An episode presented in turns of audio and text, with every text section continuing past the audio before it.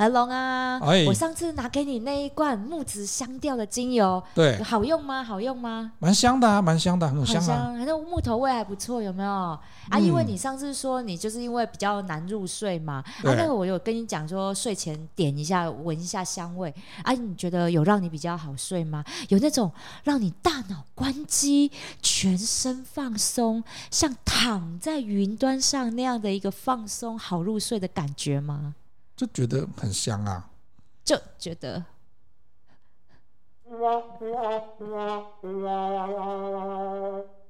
阿伯的很香，欢迎来到有话直说。告诉我说就很香，我都不知道该怎么回答你了。那总知道自己是谁吧？我是何龙，我是米沙豆。啊，不然呢？奇怪的，那一精油就香香的，就香香的，就香香的啊。不是啊，就是要。感受一下它带来的身心疗愈的感觉啊！没有啊，我就觉得家我我的那个臭袜子的味道稍微的有改变一下味道啊，然后那个以前那个臭布臭布的味道稍微有改善一点呐。算了啊，算了，是吧？算了。哎、欸，这个就是专业跟业余两个差别嘛。你这已经不叫业余了，真的吗？不专业吧？不专业吗？外行啊，外行，外行，外行，外行。好好好，没有。你看哈，如果你去卖一个商品，然后你就跟他讲，比如说那个大家很爱喝咖啡嘛，对啊。然后喝咖啡，但是他不见得懂咖啡啊，因为他不需要懂，他只要买来喝，开心爽就好啦。黑啦。所以他喝完之后，大概只有两种评价，一个叫好喝。告不好喝，就这样啊。对，还有一种，还有另外一种，就是嗯，不都一样吗？喝不懂，喝不懂，对，就是觉得说啊，就咖啡啊，就咖啡，对呀。像我家胖子就这样啊。哎，你可是你叫他分析胖老爹的炸鸡，他就会分析的。对，他可以分析出来。不是，你知道这个哈？我跟你讲，那那我就有办法解释业余跟专业专业的差别吗？对，嗯，他很爱喝咖啡。对，从我认识他二十年来，他每天早上一定要一杯咖啡。哦，真的。所以，这我们现在不是要准备搬新家了吗？对啊，对啊。然后呢，就就是我就想说，哎，既然你那么爱喝咖啡，那其实。我们新家的那个电器柜其实都有规划很多空间，没错。那它可以就放一台咖啡机，对，嘿，然后咖啡机有分很多种，有胶囊咖啡，对不对？哦、然后还有研磨，这个咖啡豆下去的研磨咖啡机啊，很多种，对不对？对。然后呢，我身边呢，跟他旁边有很多同事啊、朋友，也自己家里面都有买咖啡机，对啊，就开始跟大家跟我们分享说，哎呀，哪一个好用啊？你喝哪一种咖啡就用哪一种啊？没错。然后呢，他最后居然给大家一个惊掉下巴的答案。什么答案？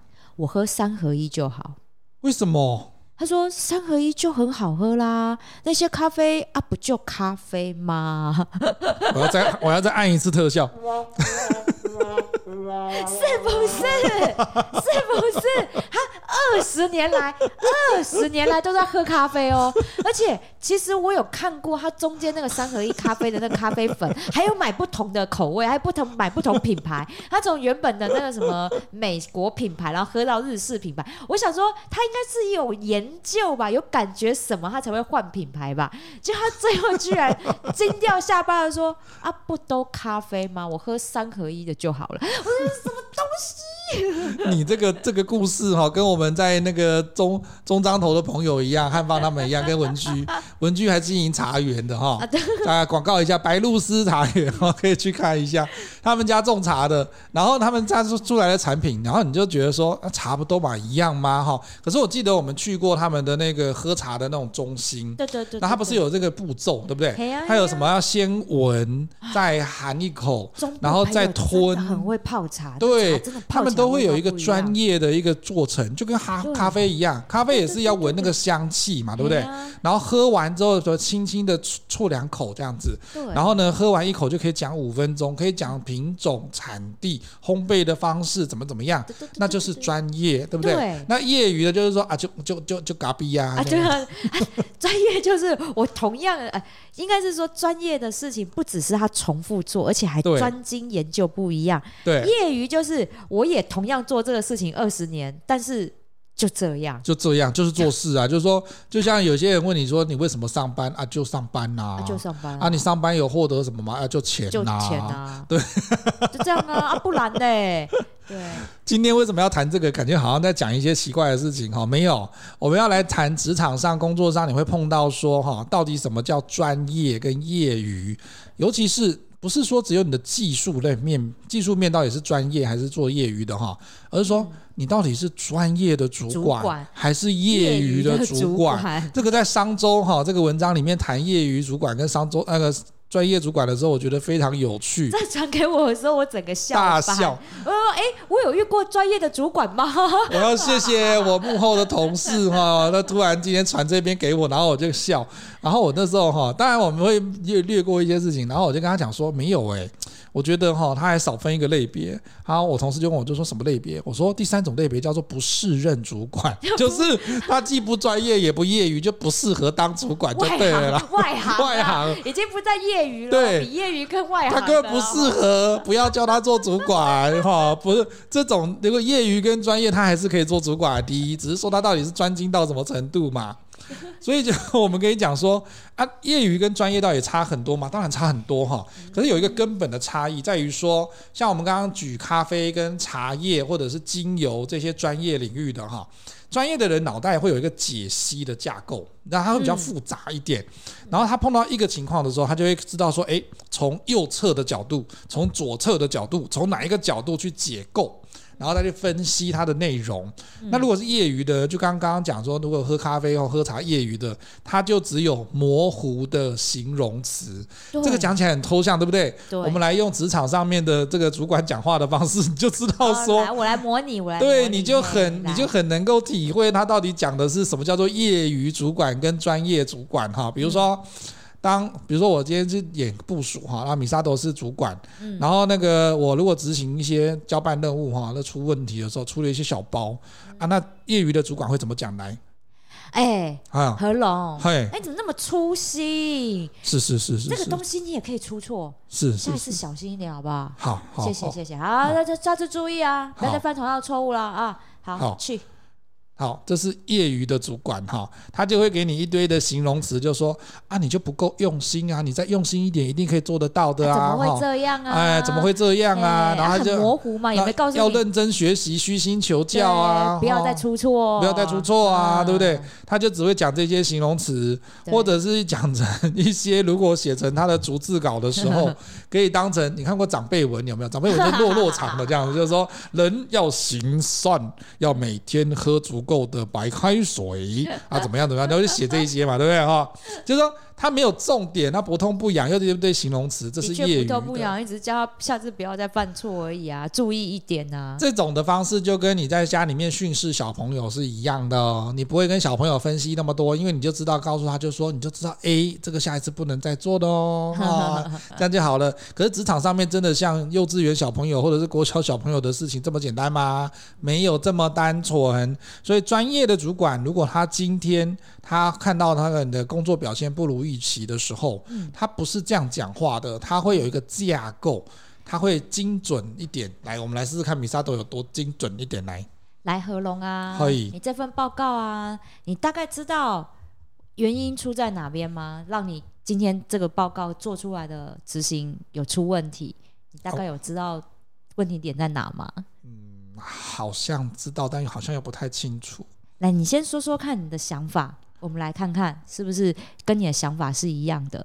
嗯嗯，不知道怎么讲。好，应该是这样讲啦。哈，来，我们来看一下，其实。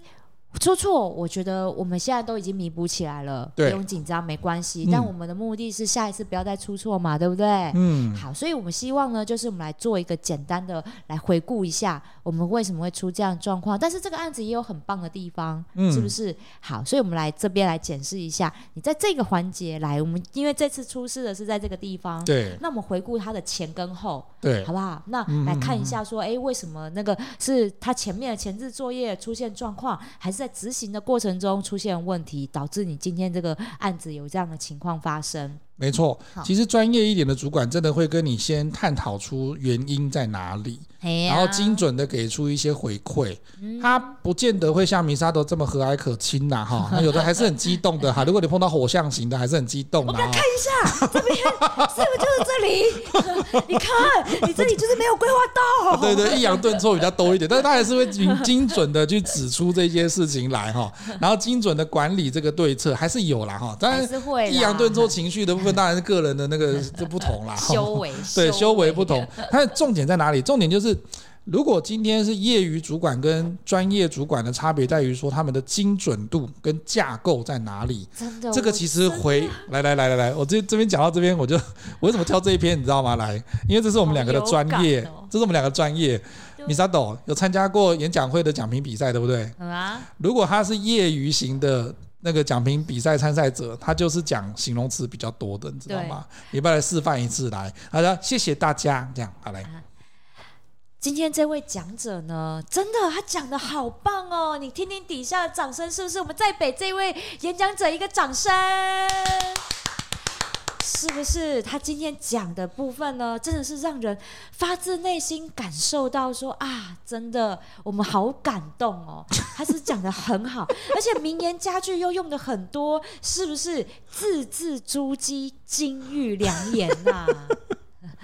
我一直笑，因为真的很精准。我真的听过太多这种讲评了，对不对？是不是？再不然就是把他前面演讲者的讲过的事情又再念一次。我跟你讲，你在中文会听的这种形容词多，但是他也是会有名言佳句，比如说成语，对不对？我跟你讲，到英文会的时候，英文会形容词更多，他就一直在那边讲说哦，very good。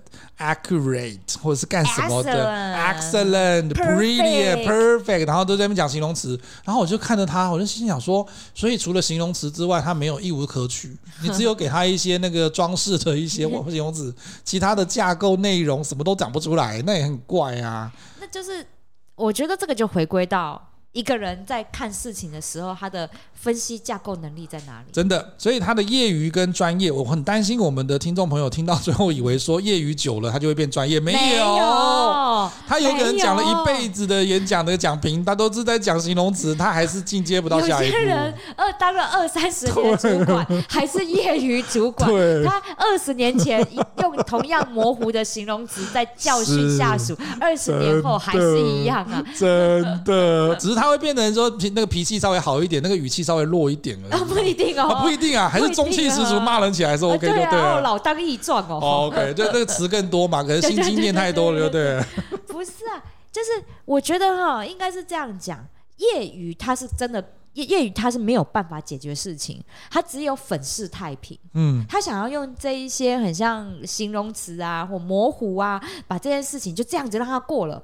他没有真心要解决这件事情，而且防范于未然，所以像这样的业余主管，他通常他就觉得说，好了，事情得过且过，就这样吧。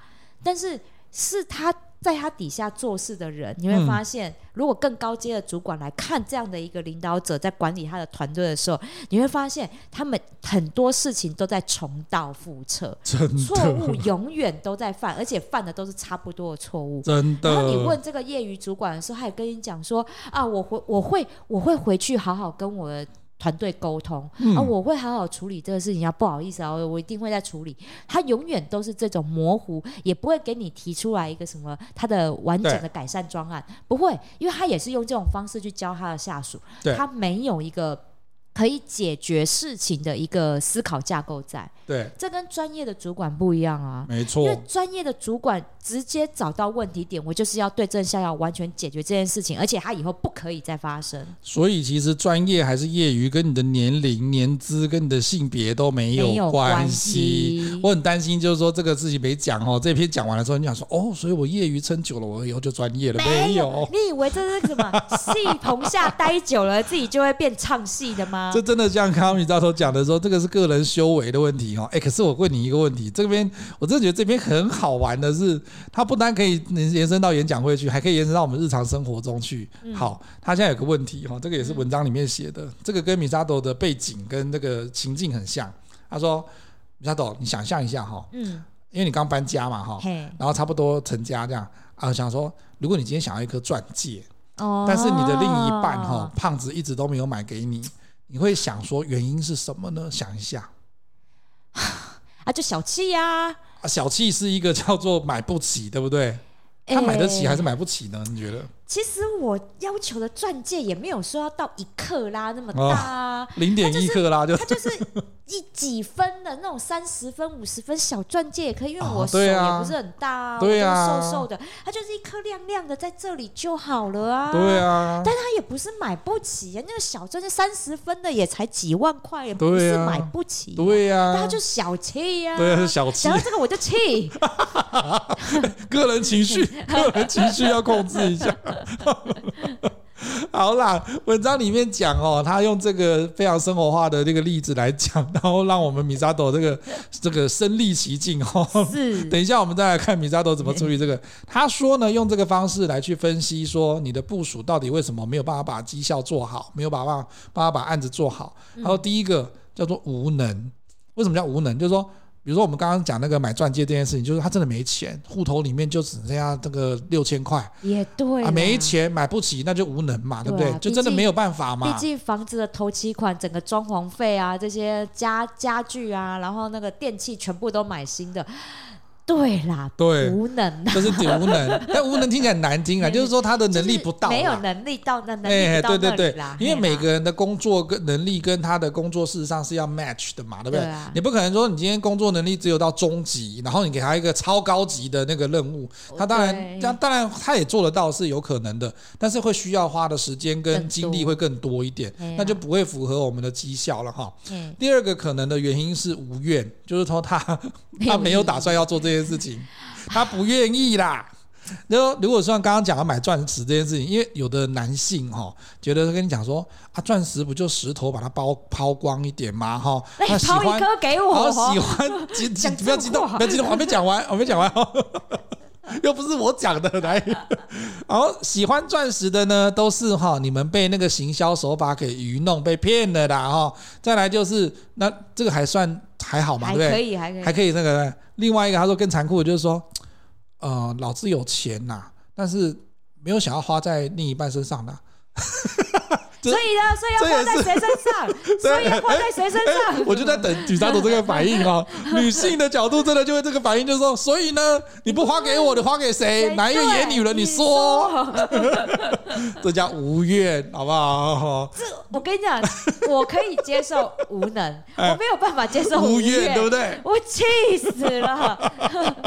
我跟你讲，那你不要激动，还有第三个，第三个搞不好更气。还有第三个，有第三个，第三个他讲说叫无知，那无知。什么意思呢？他说，比如说像刚刚买钻石这件事情，他说你的另一半根本不知道你想要钻戒，然后呢，就即便他很有钱又超爱你，但是如果你不说，你只是在心里想说，我觉得他应该要知道我喜欢钻戒，他永远都不会知道你喜欢。即便你已经有了十枚钻戒，你还会想要第十一枚，但是他要知道这件事情才行。好，如果这样干 嘛要砸要砸那个 Rodecaster 吗？好，应该这样讲哈。第三个呢，叫做无知，对不对？对，然后不知道啊，我们不知者不罪啊，不行哦。对啦，这种哈，我哪知道你要钻戒？这的确会蛮，这个叫做这个叫做温水煮青蛙式的生气，就是你你没有办法跟他气，因为他就是不知道。即使我的手就在他面前说，你不觉得我今天的手好空哦，很像我的左手无名指少了一个什么东西？你有看到吗？你觉得？哎，我这边有拉环呢，你要不要弄一下？什么拉环？还是那个螺丝帽啊？来来，差点就要骂脏话。要骂脏话吗？我在等这一刻，就是就是对，我觉得无无无知。无知，气到都讲不出来。他真的会让人家很生气，但是你又没办法对他发很大的脾气，因为他真的就是不知道。嗯、但是我觉得我啦，如果以我来讲，我会更气，的确是第二个无怨，就是你明明知道，你明明可以做得到，但是你不愿意。真的，我会很生气这件事。哎，这个在职场，不管谁都很生气。这个，对，因为我们能接受说他能力不足嘛，能力不足就表示你 HR 当时候评估他到底适不适合这份工作的时候，就要看得出来，对不对？那我们也要负一点责任。如果他真的无能或者是能力不足，可是无怨的话，毕竟是奇怪，说你不是来上班的，那你就干嘛来？那你干嘛来？这个哈，我们在讲情境领导的时候呢，我们要针对不同的人有不同的情境领导，它其实就是一个四象限。对。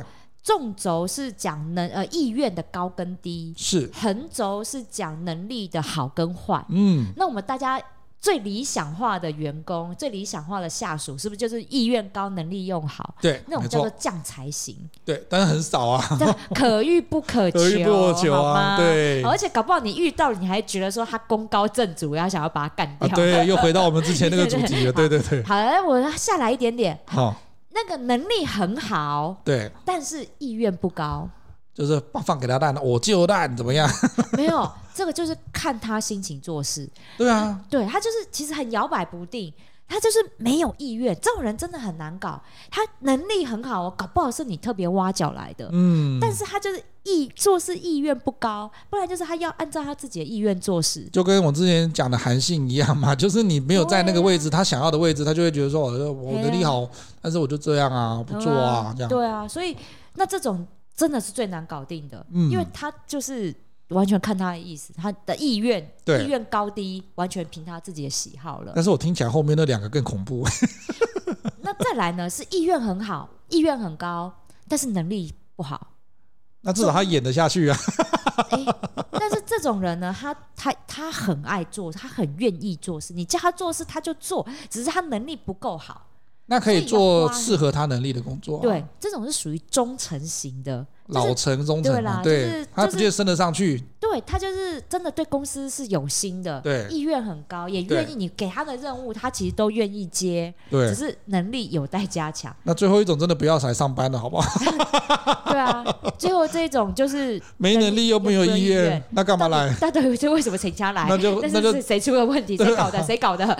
找一个阿姨，或者是那个嫁一个老公，可以少奋斗三十年的，差不多啦。对，所以所以我们从这些意愿来，我们第四种哈。既无意愿也无能力的，我们就其实就直接淘汰了。是这样才行的那一种呢，其实也就是 OK，就是他就是真的很厉害，也不会让我们烦恼。嗯、那就是烦恼就是忠诚型，他就是属于无知跟没有能力嘛。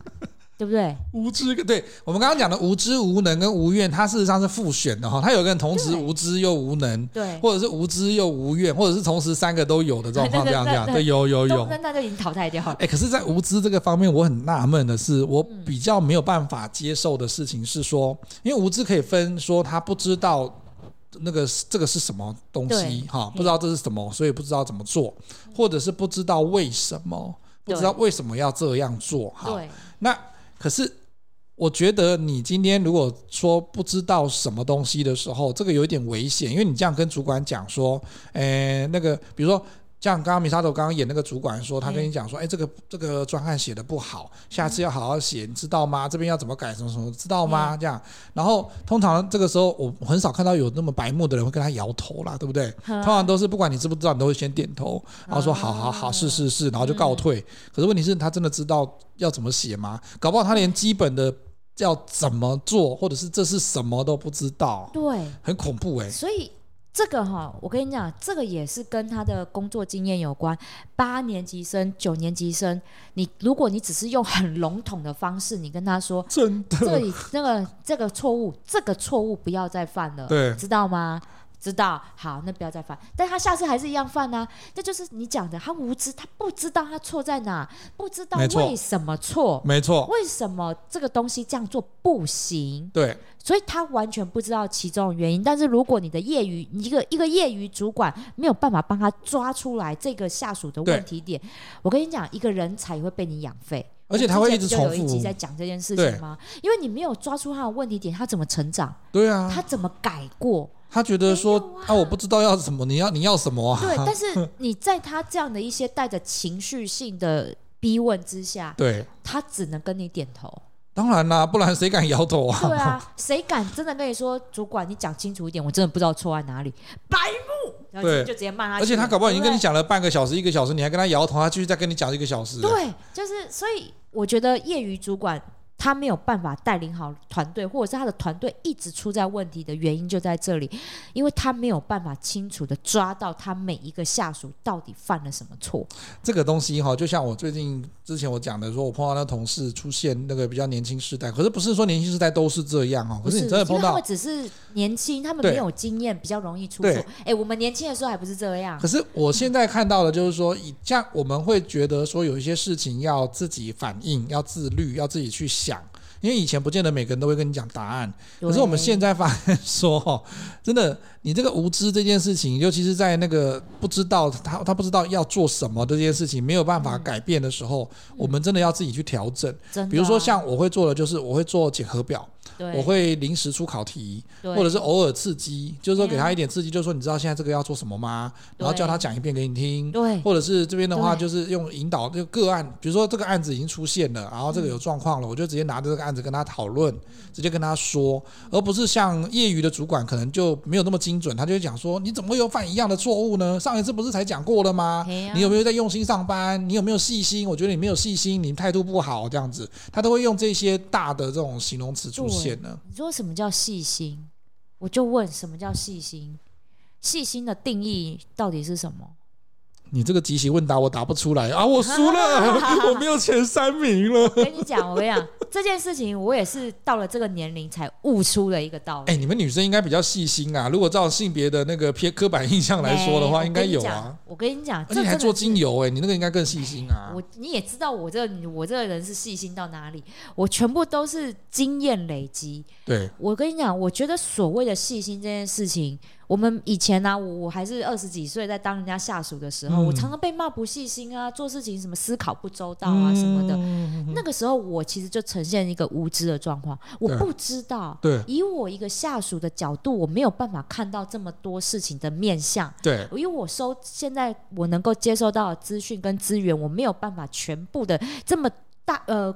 宏观的，宏观的去看到这个事情的时候，只能以我的角度去做事的时候，我当然就会出现不细心、不周到嘛。当然啦。但是出了错，主管有跟我讲了，我是不是就学到一个教训？对，我下次就知道我再多一个角度。所以细心这件事情，在我身上，我觉得是一个经验的累积。我这些经验累积久了，到我现在四十岁，我看事情我。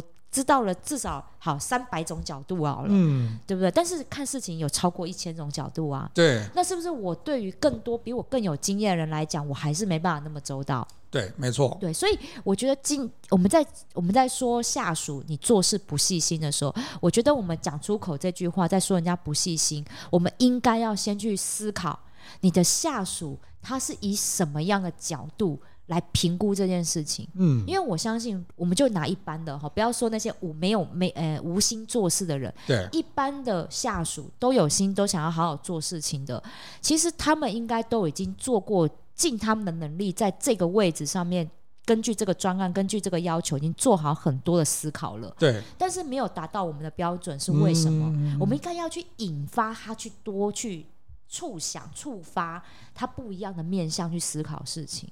嗯，所以其实为什么我们现在职场上越来越多人都在讲说领导呃那个教练式领导，对，就是我要不断的用询问的方式去触发我的下属多多做一些不同面向的思考，对，像我刚刚就示范啦，你知道这个案子的出错点在哪吗？嗯，很明显你不知道。对，缩小一点范围，那是不是你知道是在这个环节点出错的，对不对？嗯。OK，他知道。那我们是不是从这个前因后果，我们来看为什么出错？你认不认同？对。引导他去做这样的思考。没错。因为他之后如果他自己在执行案子的时候发现有错误，他会依照我引导他的这个方式去看这件事情，我们可以怎么处理？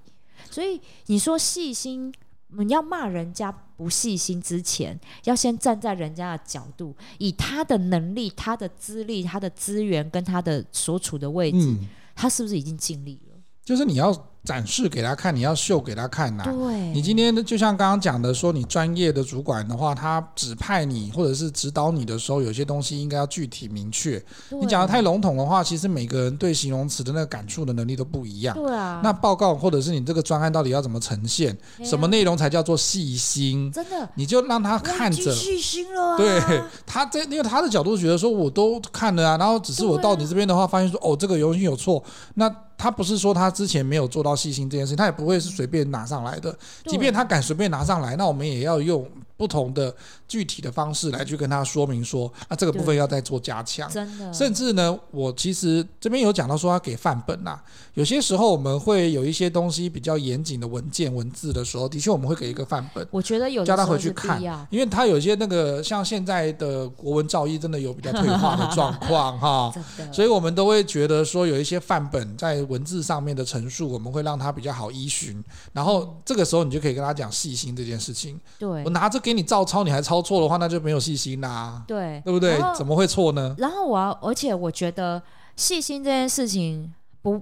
不只是要让他知其然，还要让他知其所以然。对，我为什么要这么做？因为他无知哦。我们前提是这个人是完全对这件事情完全没有理解，就就跟我们拿一个商业英文往来信好了。对，他完全不知道为什么要那样写。有一些用字遣词跟文法的运用，商务往来信跟一般的往来信一定就会不一样。没错，是不是？所以我们要让他知道说，为什么我这边这一句要用这句英文，而不是你原本写的。对，那这句还代表了什么样的含义在里面？对，对，所以你不但要让他知其然，还要让他知其所以然，对，解决无知这件事情。对，所以他才知道是为什么嘛。那个是其实我真的碰过太多的主管，他有时候很希望说你干脆不要有想法，他就觉得就是说你就要照着这个东西做就好了啊，你不需要多想什么这样子。但是，然后我心里想说，那你就不是，那你就不用聘正职员工，你聘个临时工或工读生，直接照着叫他做就好了。那你聘正职员工干嘛？这就让我想到，我们有时候会会呃，主管之间可能哈、哦，在开会的时候会互相抱怨下属说，哎，这个人啊，哈、哦，这个员工做事情很像就只有做到表面，嗯，他没有做到里面的深度。对，问题是我们当主管的，我们必须要去反思这件事情，为什么我的下属只做到表面，他没有做到深度？他看起来这事情就只是做到，嗯，没有做好，也没有做满，对，对不对？为什么他只有做到？嗯，他是不是他到底是因为无能？无怨还是无知？对。但是我发现，我就我身边我自己看过、遇过的例子，多半他只能做到表面，没有办法往深度去做的原因是无知。嗯。我们主管很多时候就是这样啊，我一个口令，你一个动作嘛。对。我叫你做什么你就做什么嘛。但是他不知道原因何在，为什么要做这件事情，在演这个事情要达到什么样的效果，嗯，他不知道，所以他只能照着我们把话。我们的只是把事情做好做到而已。对，所以如果说你想要一个就是一个一个照一个指令一个动作人，真的就是请工读生就好啦。真的，请一个正职人员来，搞不好人家是一个人才，就一因为你这样的培养，真的就废了啊。所以啊，这个文章的后来 这一个小段的结论就是讲说。部署无知一定是主管的错，我这非常的认同哦。是是？今天真的，如果他要走向哪里，你一个作为主管的，一定是领头羊，一定是前面的那个车头嘛。对。你今天把任务交代清楚的时候，是你最基本的责任，所以更是需要学沟通嘛，对不对？如果你今天不会讲。然后也不会告诉他一个具体明确的方向的时候，其实这个都是造成部署无知的状况哈。对。可是偏偏真的很多主管都做不好。你不知道，你不知道，你不会去 Google，现在去问 ChatGPT，你不会哦？我问你啊，你要。所以啊，我真的觉得这个基础的这个最基本的能力啦，哈，责任都很重要。再来就是无能哦，这个是米查多刚刚哎，无怨是你比较那个的嘛？我们来看无怨。好，无怨先讲无怨啊，不啊不，先讲无能好不好？无能吗？无能比较好解决。OK，无怨的话，你等下要砸东西了，对不对？我跟你讲，没有能力、能力不足这件事情真的可以教。嗯，我跟你讲，能力不足这件事情真的好教，因为现在开大家开始重视起培训这件事情来。对，比如说好你。公司里面可能就是传统产业比较多资深的员工，嗯，比如说没有办法接触到一些用一些新的科技的商品啊，或者是一些跟科技有关的软软硬体这样子之类的，是不是可以教？对，那这都好教，嗯，因为他们只要有意愿，那能力慢慢的培养起来，这都可以。对，他有信心、信心、动机跟公司的教育训练，就可以慢慢培养出他的能力来。就跟以前，就跟我们小时候一样嘛。那小时候，哎，你的音乐细胞不是喜欢唱歌，啊，慢慢的把你培养成歌星。你要你有意愿、有能力啊，慢慢培养起来嘛。能力是可以慢慢的层递式的帮他加上去的。对对，所以无能这件事情好解决。对，真的好解决，就是公司花钱培训就对了。他这边讲的无能，除了能力之外，还有一个呢条件呐、啊。因为他除了说本身不会哈，或者是他不知道这件事情要怎么做，嗯、那你可以去加强教育训练。那可是如果你是今天缺乏的是资源，就像他刚刚讲的条件，啊、就是说我能够做，但是我巧妇难为无米之炊。有我在职场上面也碰过这个哈，就是说我同事能力很好。但是他就是这个机器没有，那个机器没有，这个东西也弄不出来，就是说没有人给他啦，或者是主管根本就克扣他的这个资源，他不给，然后就是说反正你就是给我做出来就对了。这个时候的话也是一种无能，就是条件外在条件的无能，外在条件资源无能。但是我跟你讲，通常如果如果是因为外在环境而让这个人呃没有难，而很难以发挥啦。那就良禽择木而栖呀、啊。这个，所以这个时候也是主管的责任很多啦。这也是主管，主管还去瞧资源嘛。因为很多时候主管，我跟你讲，遇到没有资源的时候，这种主管这个时候不是员工的问题，真的是那业余主管的问题。真的，业余主管就是说啊，以前也是一样啊，要机器没机器，要人没人，我还不是一样都弄出来，我 hold 呢。对，那就有另外一个话，你应该会听的也会翻翻翻桌。他就觉得说，哎、啊，你做那个小编的那个东西也不需要什么资源，你一个电脑，然后打打字打一打，弄一弄上去就有啦，干嘛要需要什么资源？要是编什么预算？对啊，啊不就这样吗？哎，小编很容易啊，发文吗？对啊，发文很难吗？对啊，对啊，你有比人家那个还难做吗？对不对？你就坐在电脑面前打一打就有了，你看翻白眼。好做吗？你们这些人业余主管就只会出一张嘴啊，不然我自己不做，你就是自己做不来才要请人嘛。所以啊，他一味着要那个部署反求诸己，就是说你自己要去想办法啊，哈，提升你自己的能力呀、啊，然后又不给资源的时候，真的，我以前的同事就会一直白眼，一直觉得就是说你要 你要叫我剪片，然后你只给我什么什么什么什么。以前叫什么 iMovie 吗？还是什么东西？还是 Movie Maker？我想起来了，嗯、就是他也不让你去买那个剪辑软体，也不让你有专业的拍摄的这个设备，然后就叫你要弄出跟人家外面那个公关公司做的影片一样好这样子，他就会很讨厌你，他会觉得就是说你根本就是你给我一条鱼，要叫我炒出海鲜来。对啊，海鲜的饭来，神经病啊！超多老板是这样的，我最最近才遇到一个真的案例，就是。奇怪了，你要用你要用工读生时薪，然后呢，要一个顶级专业的来服务。我就想说，我好像很耳熟这个案子啊。不是啊，我觉得是这样。今天好，今天如果说这个人他真的是能力不足，我们当然就是培育，对不对？但是你知道他是有能力的，你为什么不给他资源？你为什么身为主管？我想，身为主管就是要找资源呐、啊。诶，这回到你刚刚讲的，就是钻石这件事情啊，就贪心小气没钱呐、啊。那那怎么办？那你要那你就干脆你就不要做这个事情啊？对，那是不是？他是不是就就小气？我觉得他是小气。他是小。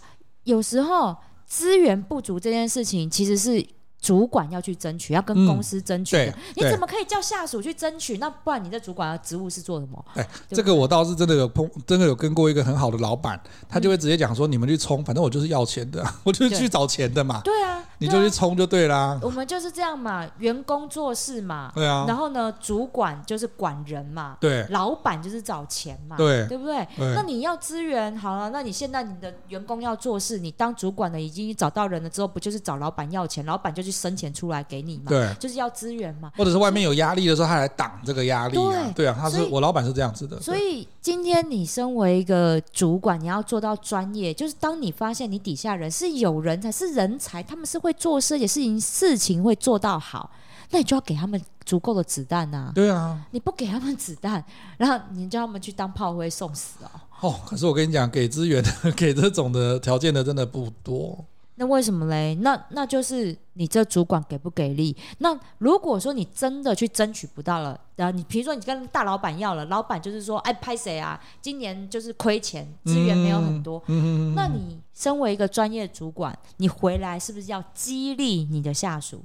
对啊，就有多少资源做多少事。对，那我们是不是标准就不要那么高了？嗯、今天我们没办法买到最顶尖的剪辑软体，也没办法有有那个专业的摄影器材。好，那我们是不是来看？我们大家手机拿出来，哎，你的是最新的 iPhone。对啊。那我们想办法用那些 现有资源去找现有资源去做出来嘛？对，这是运筹帷幄的方式了。对，因为当主管，我们还记得吗？一开始讲的专业主管跟业余主管里面，他脑袋想的是怎么样解决事情。嗯。所以这时候你有多？少资源就做多少事，不是你克扣那些资源下来而不给你的下属，不是，是你争取过也给过了。对。那今天如果说你争取到这些资源，你的员工不会用，那他们是无能，你要提升他们的能力。对，就回到我们刚刚讲的那个能力的部分了。所以。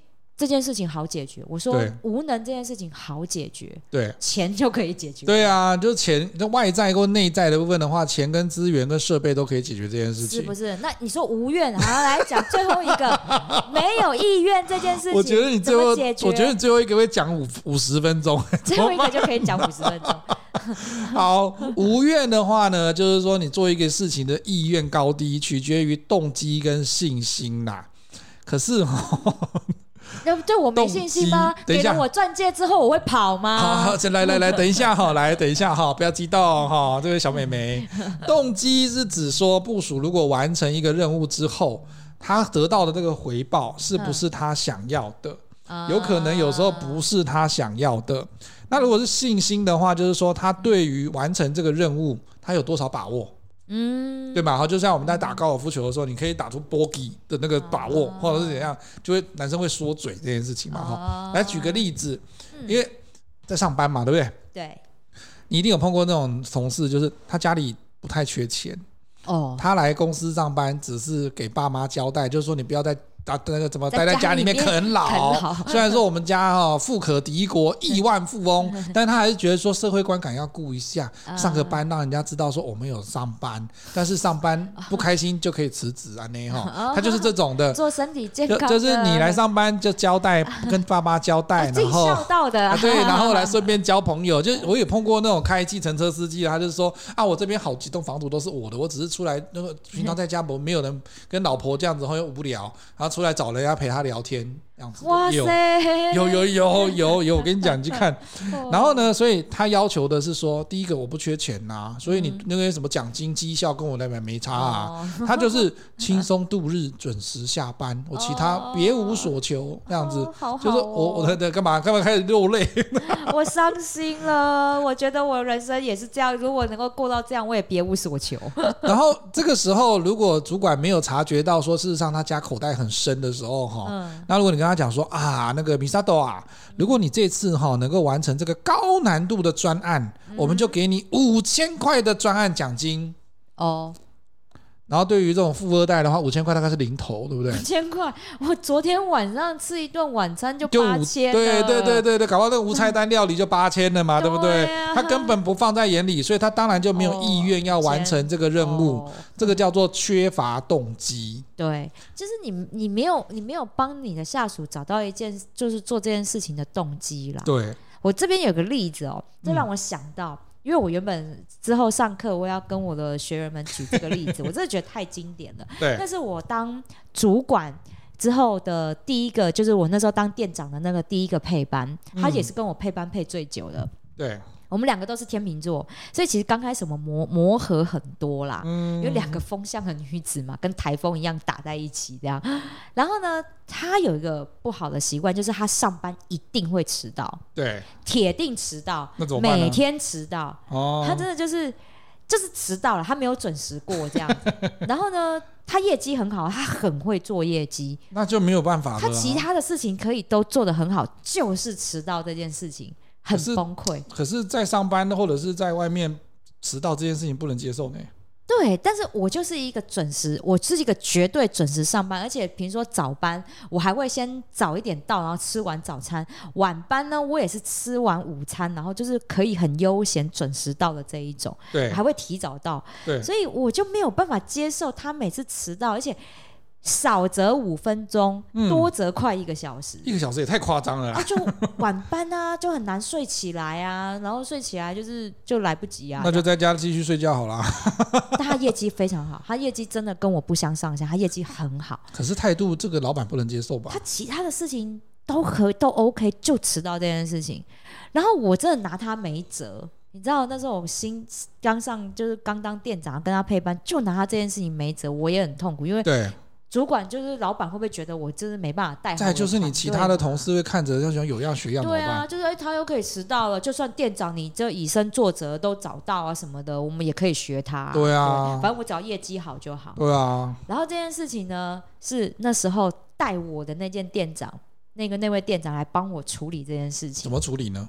他就跟他，他就来找我嘛。然后因为那时候机票很便宜啊，嗯、所以我们都是一天到晚在聊说出国的事情。对对对对对。然后他那时候来店来巡柜的时候，就是他我有我升店长，他就荣升往上升一个区域经理这样。对。然后就来我们店里面啊，刚好我那配班也在，他就开始跟我们聊。哎，我就到时候休假，我又要去哪里玩？什么日本哪边什么的。嗯、然后我就跟他聊，因为我那个配班从来没有出过国。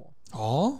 但是他就听我们讲说，出国真的这么好玩吗？哎，出国很贵吧？所以你们都把钱 都把都把薪水都花在那个出国上。对。然后我们就跟他讲说，没有，机票很便宜。嗯。你要现在去香港，那时候香港来回三千多块就有了。对。然后你去日本东京，你去买那个廉价航空也大概是四千多块，五千块以内一定可以出国。嗯。他说这么便宜吗？我说对啊，因为我们两个薪水差不多啊，所以我说你存点钱，你那出国没问题，只是你敢不敢出国？对，我也不是不敢呐、啊、什么的。嗯、然后这时候我那位区域经理，那位那位很厉害，嗯，他就说，其实啊，我跟你讲啦，那钱哈，真的都是还好，那边犹豫钱。我跟你讲，你每个月如果拿了前勤奖金，你就多那一千块。三个月，你看我们现在算下来，三个月之后周年庆做完，你就可以休长假了，嗯、你就拿到那三千块，还有你的业绩奖金，你跟我一起去香港吃香喝辣，我抱你去吃那些哪些好店面啊什么的。哎呀，那些吃完你出国一趟，你就知道你会爱上出国。嗯，然后他就听进去了，他就听进去了，他从那天开始就没有再迟到过。所以这个才满足他的动机嘛？对，就是你前面跟他讲说什么仁义道德啊什么的，你也是资深人员啊，你也要什么的？我跟你讲，这都没有用。对，他居然动机是这个。所以对症下药，真的要观察清楚，他到底是。怎么是他的罩门？对，所以你你当他原本你跟他沟通，他不愿意，就是不愿意改迟到这件事情，但是突然间找到了一个动机。我跟你讲，真的从那天开始，除非他人真的不舒服，或者是家里突发状况，再也没有迟到过。这一招也蛮厉害的。对，我就想说，居然这样就可以。但是，但是我跟你讲，这就是经验，真的，真的就是做主管的经验。一个专业的主管，他从一些简单的这样的聊天对话里面，他突然间找到了，这可能是一个突破口。对，那他就也不用什么一对一面谈啊，什么不用，就在聊天里面解决了这件事情。这真的要很强的观察力跟洞察力啦，去去了解到这个，就像我刚刚讲的，在演讲会里面讲那个 know your audience 一样啊，你要认识你的员工，你要了解他，才能够在他一些你觉得解决不了的问题上面，然后对症下药。所以我觉得。